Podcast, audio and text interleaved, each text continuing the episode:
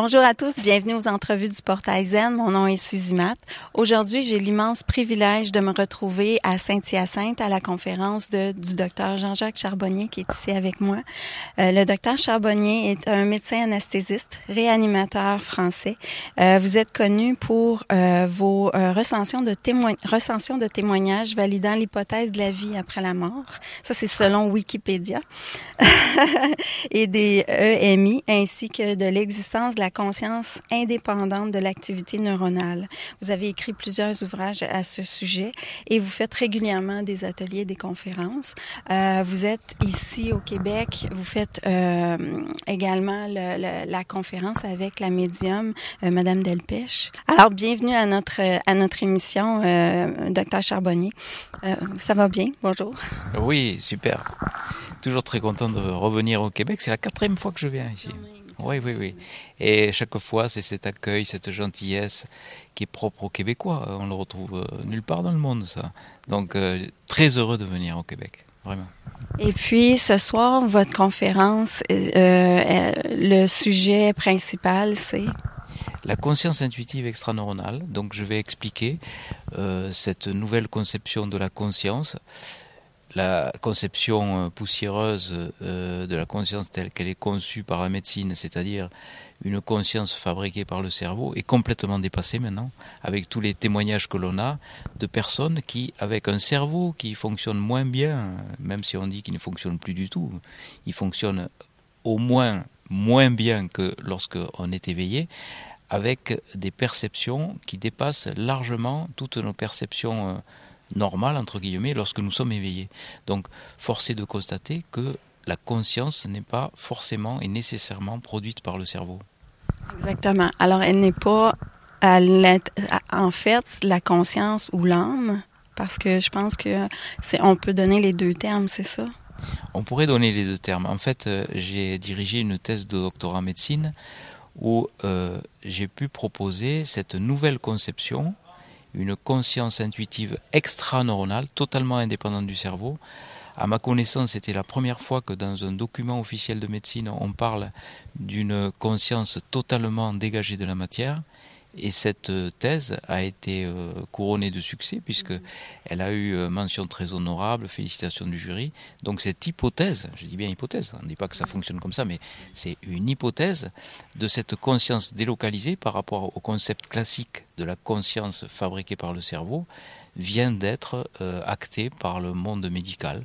Donc ça fait désormais euh, partie des chromosomes de la médecine qu'il y aura cette conception tout à fait nouvelle et révolutionnaire de la conscience qui n'est pas euh, produite par la matière cérébrale.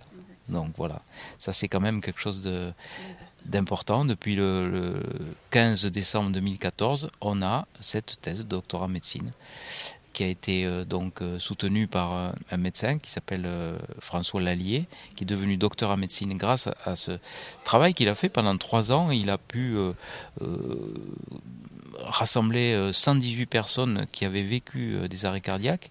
Il a pu les interroger. Il a trouvé 18 personnes qui avaient vécu cette expérience et on a pu, dans la discussion, c'est ça qui est intéressant, proposer cette nouvelle conception de la conscience.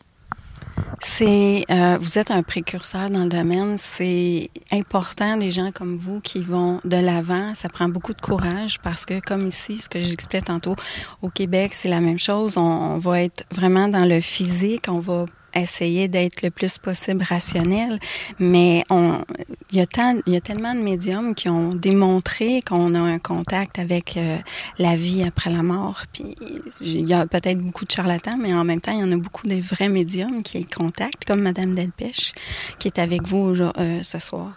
Euh, moi, ce que j'avais lu et compris, c'est que au niveau de la conscience, elle résidait au niveau du cerveau dans les dans les euh, les neurones au niveau de l'électricité, au niveau du cerveau. Mais ça, c'est peut-être plus parce que on l'a c'est de de là qu'on peut l'interpréter parce que comme c'est déconnecté du corps, comment on peut savoir comment on peut contacter cette conscience-là? Moi, je pense plutôt que le cerveau est un récepteur d'informations. C'est un petit peu comme euh, nos iCloud. Les iCloud, c'est euh, une somme d'informations qui dépasse largement les capacités de nos téléphones cellulaires, et notre cerveau serait en fait un téléphone cellulaire. Et lorsque notre téléphone cellulaire euh, diminue son activité ou s'arrête, tout simplement, on a accès enfin à notre véritable source d'information.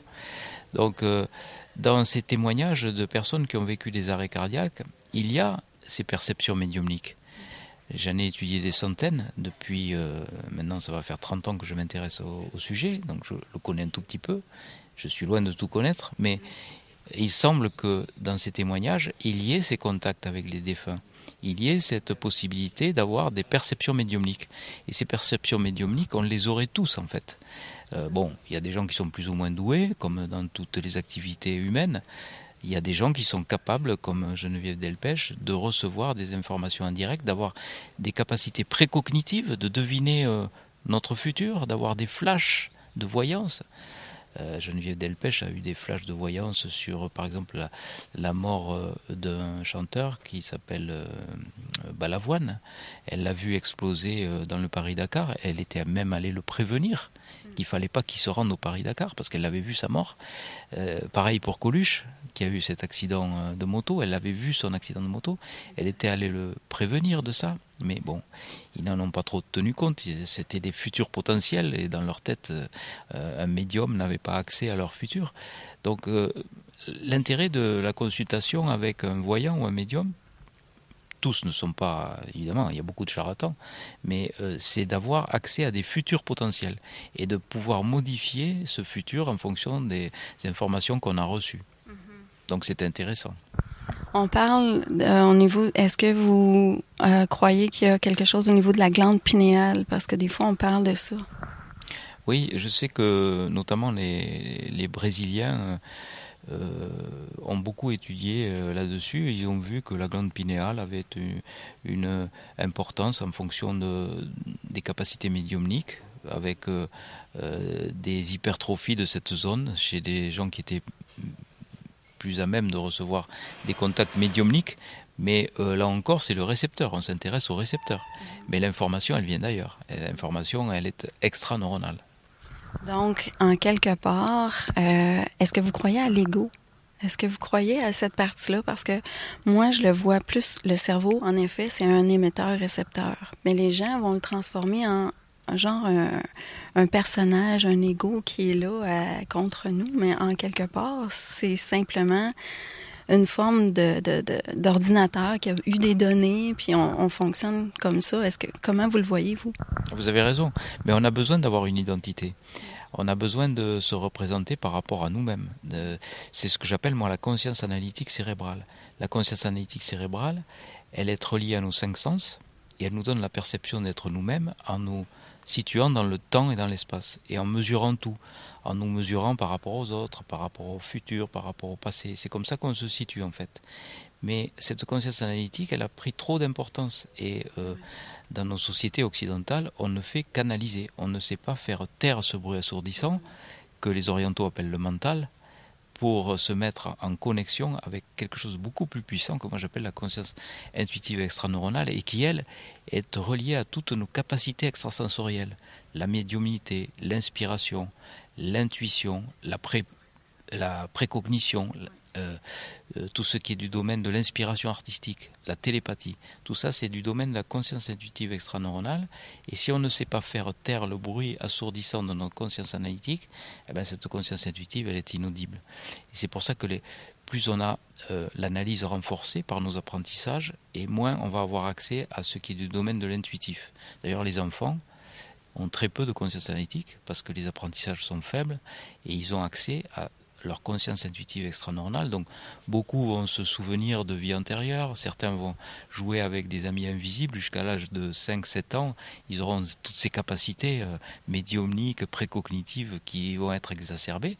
Et puis ensuite, tout ça va euh, rentrer en veilleuse parce que la conscience analytique cérébrale va venir censurer toutes les informations. C'est dommage. Et vous, l'atelier que vous faites est en lien avec ça. Vous avez une technique que vous avez développée pour aider à être en contact avec notre conscience. Oui, étant donné que dans notre mode occidental, on ne sait pas faire taire ce bruit de cette conscience analytique, dès qu'on a les yeux ouverts le matin, on se lève, et puis de suite, on va analyser euh, qu'est-ce que je vais faire dans la journée, mon petit déjeuner, euh, euh, qu'est-ce que je vais faire au, au, niveau de mon boulot, ma vie familiale. Même le soir, lorsqu'on va se poser, on va être encore dans l'analyse, on va regarder un film, on va l'analyser, on va lire un livre pareil. On va pas savoir méditer, par exemple. arrêter ça. Donc, la solution que j'ai trouvée, c'est euh, de ralentir cette activité corticale électrique du cerveau par le biais de l'hypnose. En hypnose, on ralentit notre activité électrique corticale. Là, je vous parle, euh, vous m'écoutez, euh, vous ne vous êtes pas endormi, on est à 21 Hz si on nous fait un électroencéphalogramme. Si on arrive à abaisser cette activité par des méthodes qu'on emploie en anesthésie pour opérer sans douleur les patients, sous hypnose, eh bien, on va se retrouver dans des zones de 10 ou en dessous jusqu'à 4 Hertz. En dessous, on va s'endormir. Donc, dans cette zone-là, on va être dans une zone où on est hypnotisable. C'est-à-dire que le facilitant, je préfère parler de facilitant plutôt que d'hypnotiseur parce que ça a une note un petit peu ésotérique. Le facilitant va vous amener dans un voyage, vous allez être dans la suggestion et euh, les suggestions vont devenir vos propres pensées, vont être intégrés comme étant vos propres pensées. Donc vous pouvez amener les personnes dans un voyage. Et moi, le voyage euh, dans lequel je les amène, c'est le voyage type expérience de mort provisoire. Je les laisse, une fois que je les ai accompagnés dans la lumière, pendant six périodes de, pendant quatre périodes plutôt de six minutes, je les laisse seuls avec une musique hypnotique et c'est là qu'ils reçoivent des informations de leur conscience intuitive extraneuronale. Et dans 67% des cas, ce qui est quand même assez considérable, puisque là j'ai plus d'un millier de cas de participants qui ont rempli des questionnaires, 669 personnes ont coché la case oui, je pense avoir été en contact avec un défunt pendant mon hypnose. Donc ça, ça a une valeur euh, thérapeutique pour le deuil et pour les angoisses de la mort. Donc c'est quelque chose qui est important, oui, je pense.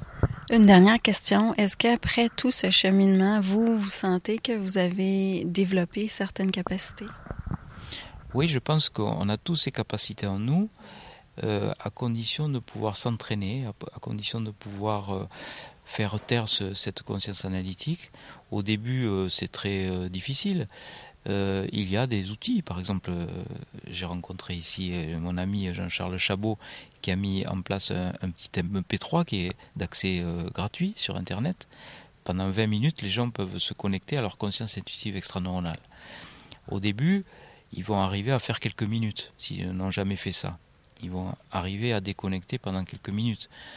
Puis ensuite 10 minutes, puis 20 minutes, c'est l'idéal. Mais s'ils sont vraiment entraînés, ils pourront rentrer en méditation pendant une heure entière, en étant coupés de tout. Ils vont être là, dans leur conscience intuitive extraneuronale, et pouvoir recevoir des informations. Donc ça, c'est quand même un progrès. Euh, mon ami euh, Frédéric Lenoir, qui est, euh, vous connaissez ce, philosophe qui est très médiatisé, que j'ai rencontré à plusieurs reprises, on est devenus amis, lui a introduit la méditation dans les écoles il passe dans les écoles et il apprend aux enfants à méditer. C'est vital.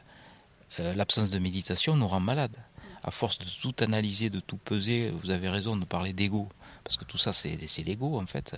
La représentation par rapport aux autres, par rapport au, futur, au passé, c'est l'ego. On, va être malheureux, on va être nostalgique par rapport au, passé, on va être angoissé par rapport au futur, on va se demander ce qu'on représente par rapport aux autres. Donc tout ça, c'est l'analyse, c'est la représentation. Si on n'arrive pas à faire taire ça, on va se rendre malade. Donc euh, le début, euh, d'une autre médecine, c'est, euh, ce sont toutes ces médecines alternatives, ces médecines holistiques, je sais que vous travaillez dessus, et il faudrait que nous, à l'hôpital, on arrive à travailler en symbiose, en complémentarité, non pas en substitution, mais en intelligence avec ces euh, médecines-là. Parce que nous, il y a des choses qu'on sait faire et des choses qu'on ne sait pas faire.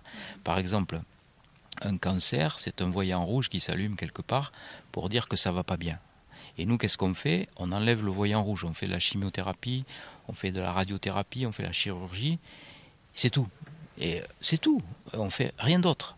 Et euh, on s'étonne après, il y a un autre voyant rouge qui s'est allumé, et on ne sait pas d'où il vient. Alors que toutes ces médecines alternatives agissent en amont du voyant rouge. Et c'est là-dessus qu'il faudrait savoir travailler, avec toute cette euh, euh, approche holistique euh, de la maladie. Et donc on a beaucoup à apprendre les uns avec les autres, travailler en concert les uns avec les autres, ne pas faire cette chasse gardée imbécile et inintelligente au possible qui est au détriment du patient. C'est comme ça que je vois les choses. Merci beaucoup. C'est le temps qu'on avait. Alors, euh, un grand merci. Bonne conférence ce soir. J'ai hâte d'assister. bons ateliers. Si je peux, j'aimerais ça y aller aussi. Mais c'est complet partout. Alors, euh, de belles conférences avec euh, l'organisme Se relier au cœur du monde. Merci à, à Léon Maurice en passant. Alors, merci à tous. Bonne soirée. Merci.